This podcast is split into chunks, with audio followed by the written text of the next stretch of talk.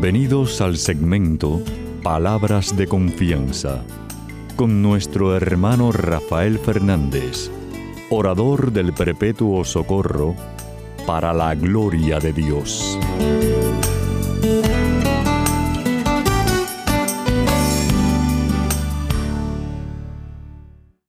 Muy buenas, mi querida familia radial. Aquí de nuevo en su segmento Palabras de Confianza. Como siempre, doy las gracias por su sintonía y sobre todo por sus oraciones. No dejen de orar por este servidor de ustedes y de Cristo, que mucha falta que me hace. Quiero dar las gracias a aquellos que me han escrito. Eh, muchísimas gracias por sus palabras tan lindas. Y aprovecho para mandar un saludo y un abrazo radial a la señorita Miriela y a su papá, mi amigo Miguel Pérez Saya. Le mandamos un saludo, un abrazo. Muchas gracias por sus palabras tan bonitas del programa. Y, también sepan que si quieren escribirme, pueden hacerlo a rafael arroba confianza.net. Rafael arroba confianza.net. Quiero también dar las gracias a los que están en controles, Pedrito Acevedo, mi hermanazo que siempre está ahí presente, y a todos ustedes que están en distintas partes del mundo, ayudándome en el programa Salga al Aire. Muchísimas gracias por su ayuda. Y por último, como ustedes saben, yo siempre empiezo el programa pidiendo la ayuda de Dios, diciendo así.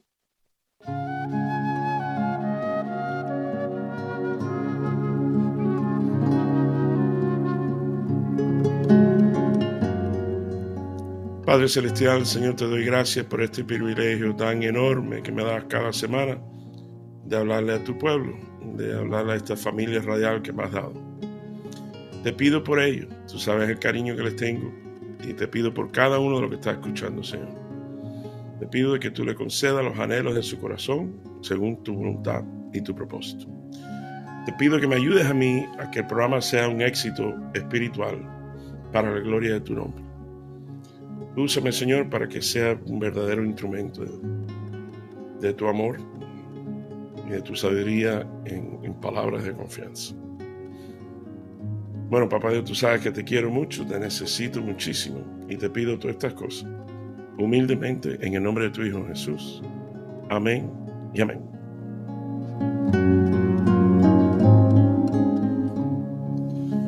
Bueno, mi querida familia radial, sabes que siempre traigo una lectura y hoy es un poquito distinto, va a ser un poquito largo, pero que, que es una historia tan bravísima. Bueno, claro, la del Evangelio, la Biblia pero es tan, tan chévere. Déjame leer, es de Juan. Vamos a leer capítulo 9. Y dice así. Al salir Jesús vio a su, a, su paso a un hombre que había nacido ciego. Sus discípulos le preguntaron, Maestro, ¿por qué nació ciego este hombre? ¿Por el pecado de sus padres o por su propio pecado? Jesús le contestó, ni por su propio pecado ni por lo de su padre, fue más bien para que en él se demuestre lo que Dios puede hacer. Mientras es de día, tenemos que hacer el trabajo del que me envió. Pues viene la noche cuando nadie puede trabajar. Mientras estoy en este mundo, soy la luz del mundo.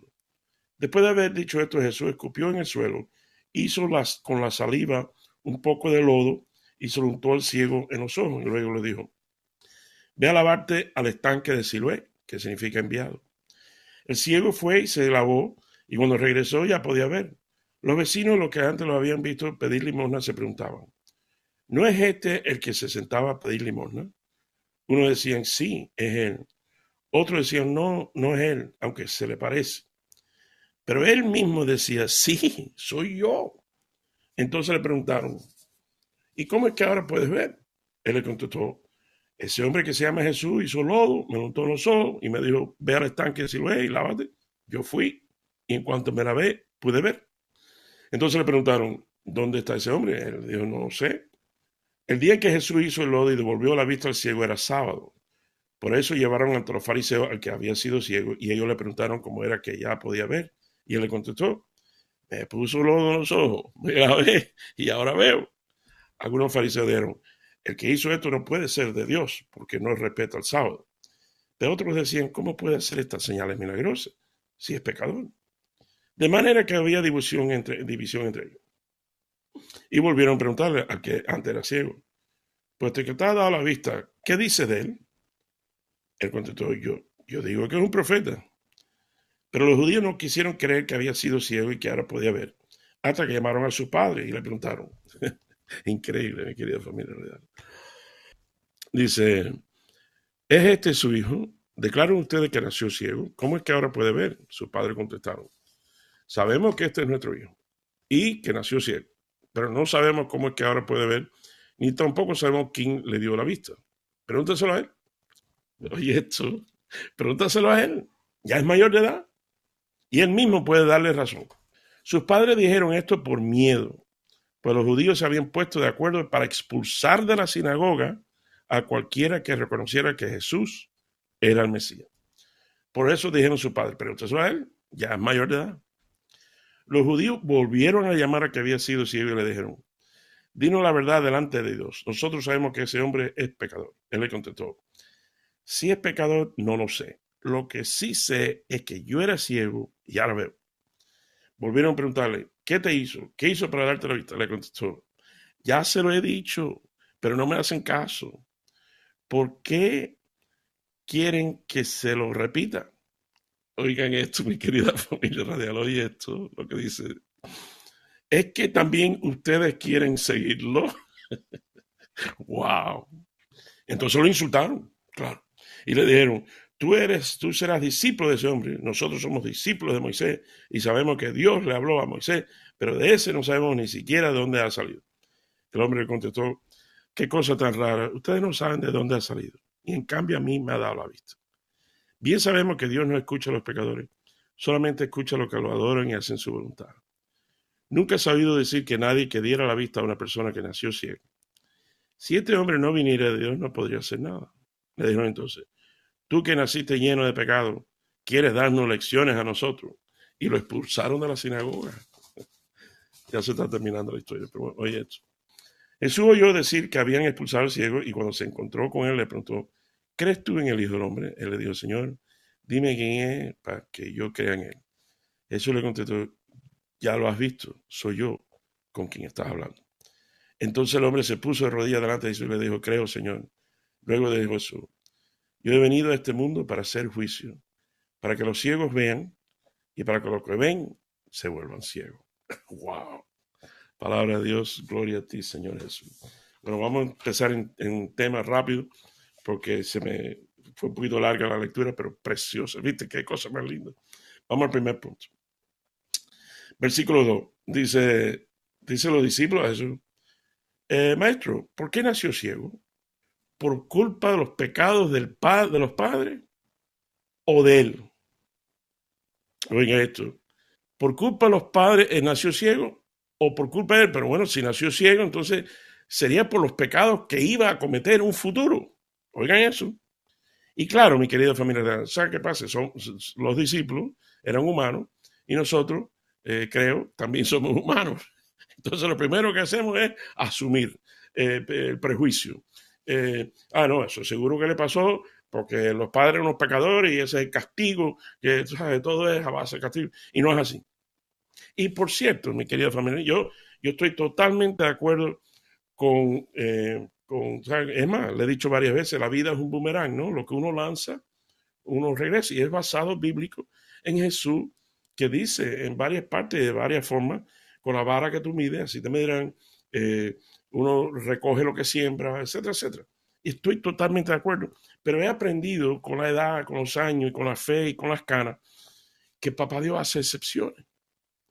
He visto excepciones, por ejemplo, la historia preciosa que le dije, donde Julia, la más chiquita, la hija de la más chiquita, dice un día, bueno, ya tenía 19, oye, daddy, mami, hace tiempo no voy con ustedes a misa, entonces dice, vamos, entonces, ok, entonces el domingo fuimos a misa y me entró un sentimiento porque vi a mi hija chiquita llorando, no llorando, sino eh, cantando las canciones de la misa y siguiendo la misa tal y como es.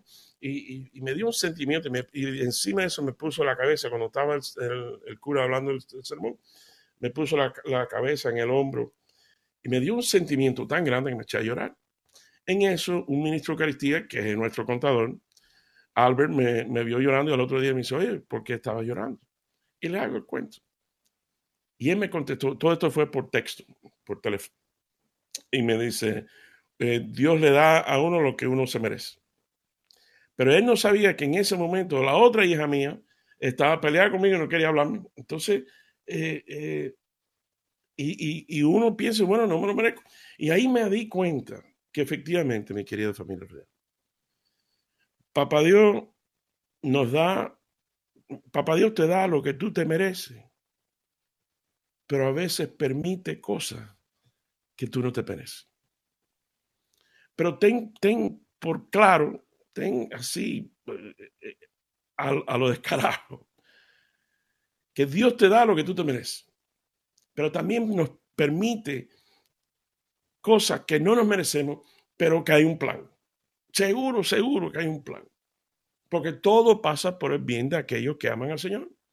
Así que, y te digo esto, porque imagínate, diría alguien mirando a María y a José cuando estaban desesperados, buscando por todos lados, tres días el niño perdido, tres días. Y quizás alguien mirando a la pareja desesperada habrá pensado, caballero, ese, ¿será perdido el hijo? ¿Será por pecado de ellos o por pecado del hijo? Lo mismo que habrá pensado los discípulos. Ponte a pensar, pero no tenía nada que ver era que él, cuando por fin lo encuentra, dice, tú, no sabías que yo tenía que estar en la casa de mi padre. Y así, en un futuro, 30 años más tarde, cuando le dice, ay, señora María, cuánto lo siento que usted ha perdido su hijo, ella le puede decir, no, yo sé exactamente dónde él está. Él está en la casa de su padre. O, eh, eh, más todavía, tú te imaginas a alguien mirando a Jesús crucificado, pensando, hmm, chicos, lo habrán crucificado por pecados de él o por los pecados de su padre. Nada tiene que ver. Por eso, eh, como eh, uno, sí, porque mi querido, fíjate, tengo tantas cosas que contarte que estoy. si tú estás pasando por una situación difícil y que tú no entiendes la más mínima, papá Dios, ¿por qué? Ánimo porque si lo estás permitiendo es por un propósito enorme para ti, como pasó con mi hija, que a los meses me llama y dice, papi, perdóname, eh, no sé por qué, y, fue una, una reconciliación, una restauración más allá de lo que yo pensaba con mi hija. Si tú estás pasando una situación difícil y tú no entiendes por qué, Pregunta, ¿para qué? En vez de ¿por qué? ¿Para qué? Papá Dios, esto está pasando. ¿Qué aprendizaje tengo? ¿Qué enseñanza me vas a dar? ¿Qué bendición me vas a dar? ¿Por qué? No, ¿para qué? Eso me recuerda al hombre que nada más tenía un solo caballo y se le pierde el caballo. Y entonces viene el vecino y dice, ay, qué mala suerte, qué, qué mala suerte, se te fue el único caballo que tú tenías. Dice el hombre, bueno, buena suerte, mala suerte, no sé, mala suerte, buena suerte todo está en la mano de Dios. A los pocos días viene el caballo con como con 10 caballos, otros caballos más. dice, dice, wow, qué buena suerte. Eh, dice, bueno, buena suerte, mala suerte, todo está en la mano de Dios. El hijo del, del hombre, del dueño de la finca, trata de, de, montar uno de los caballos y lo tumba del caballo y se parte la cadera y la pierna y dice, oh, claro, viene el vecino otra vez, qué mala suerte. Dice, bueno, buena suerte, mala suerte, todo está en las manos de Dios. En eso está ahí una guerra civil y están buscando a todos los jóvenes del pueblo para llevárselo, pues, total, para, a la guerra, a correr riesgo que lo maten. Pero cuando llega a esta casa de este hombre, claro, el hijo no puede, porque tiene la, pierna toda encallada.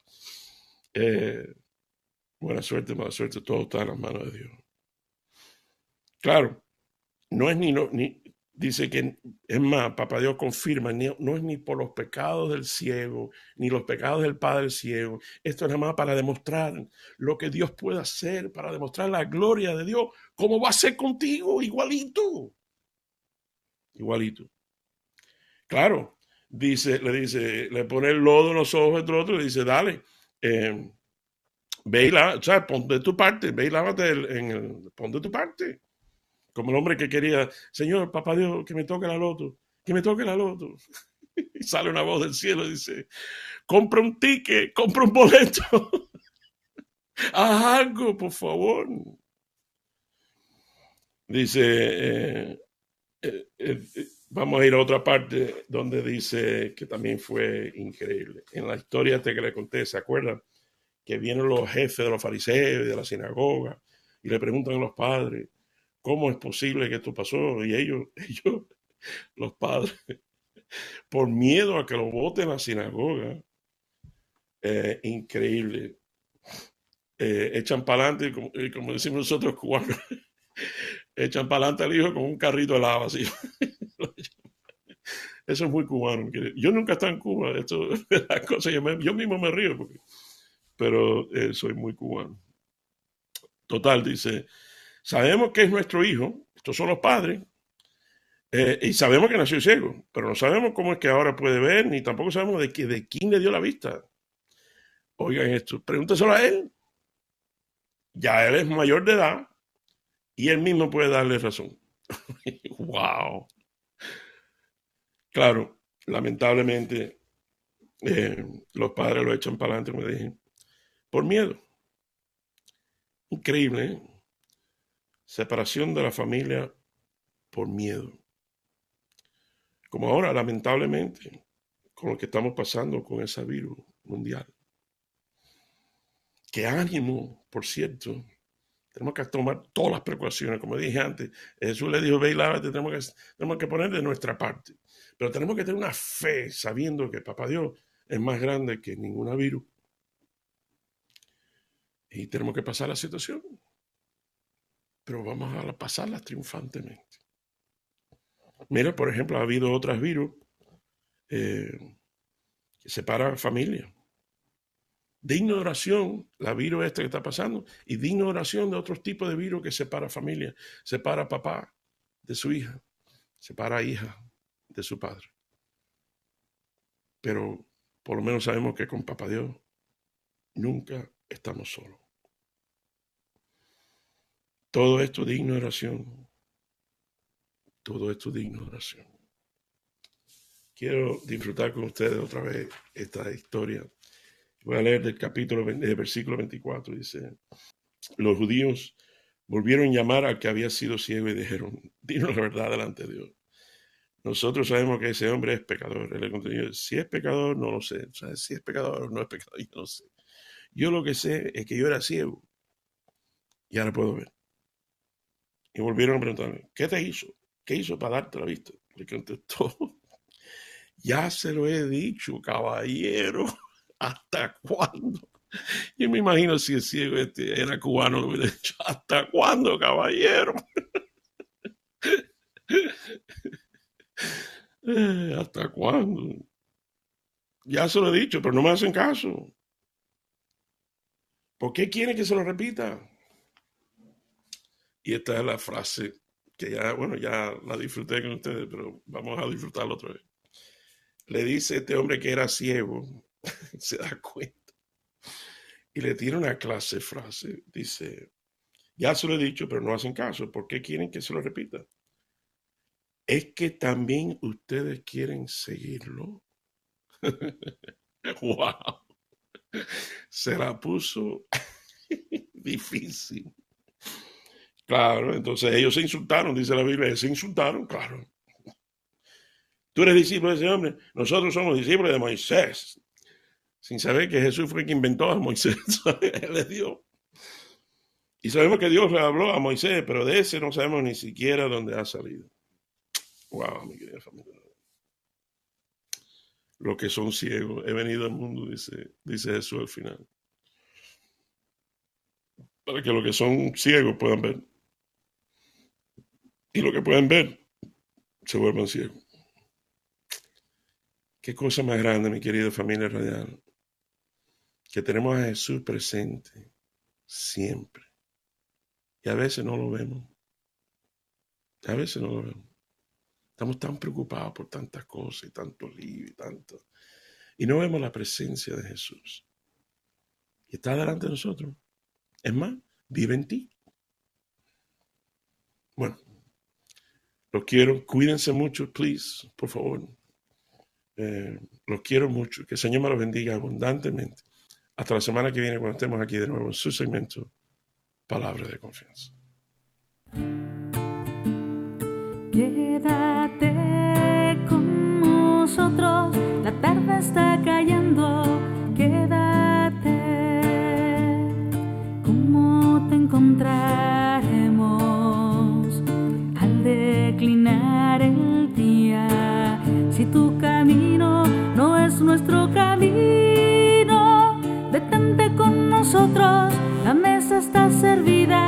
caliente el pan y envejecido el vino.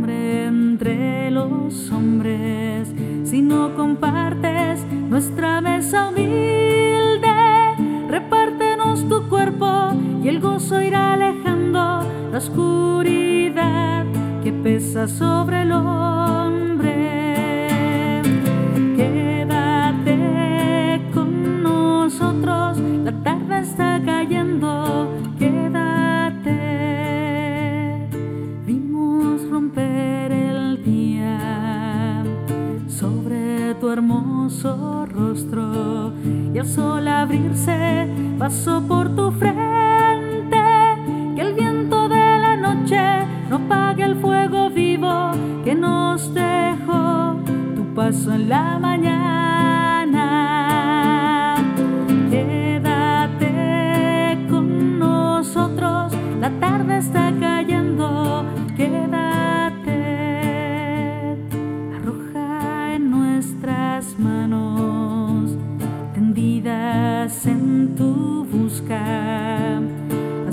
Encendidas del Espíritu y limpia lo más hondo del corazón del hombre,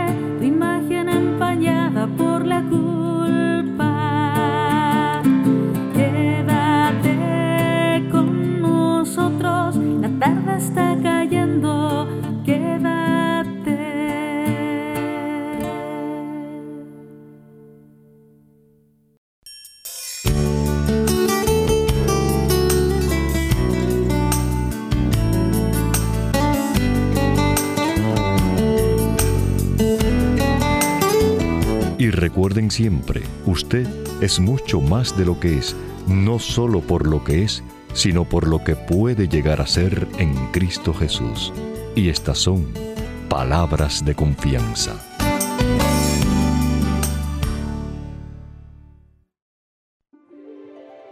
Feliz el que ha sido absuelto de su pecado y liberado de su falta. Feliz el hombre a quien el Señor no le tiene en cuenta las culpas y en cuyo espíritu no hay doblez. Mientras me quedé callado, mis huesos se consumían entre continuos lamentos, porque de día y de noche tu mano pesaba sobre mí. Mi savia se secaba por los ardores del verano.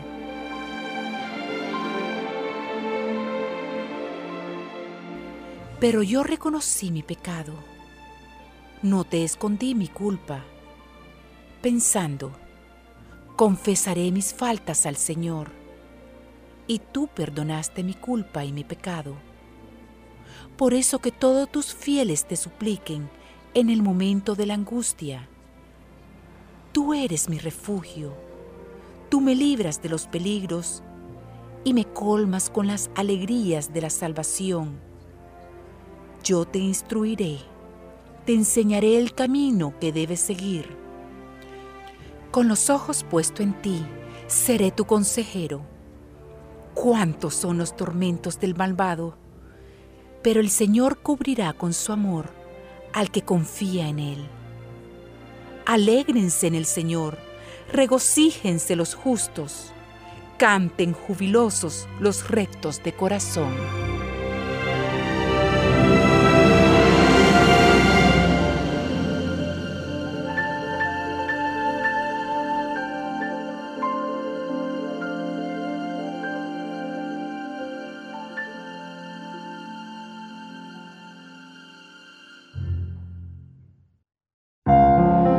Principio de la sabiduría es el temor del Señor.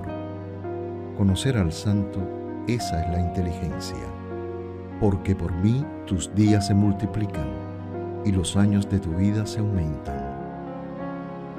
Si tú eres sabio, eres sabio para tu bien. Si eres escéptico, tú solo sufrirás las consecuencias.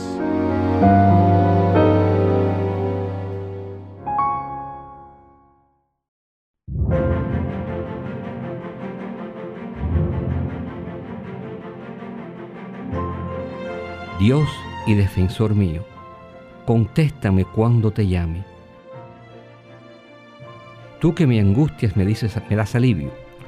Ten compasión de mí y escucha mi oración. Ustedes que se creen grandes señores, ¿hasta cuándo ofenderán mi honor? ¿Hasta cuándo desearán y buscarán lo que no tiene sentido, lo que solo es falsedad? Sepan que el Señor prefiere al hombre que le es fiel.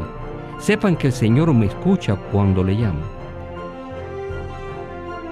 Tiemblen y no pequen más. Ya acostados y en silencio, examinen su propia conciencia. Ofrezcan sacrificios sinceros y confíen en el Señor. Muchos dicen, ¿quién nos mostrará la dicha? Señor, míranos con buenos ojos Tú has puesto en mi corazón más alegría que en quienes te tienen trigo y vino en abundancia. Yo me acuesto tranquilo y me duermo enseguida, pues tú, Señor, me haces vivir confiado.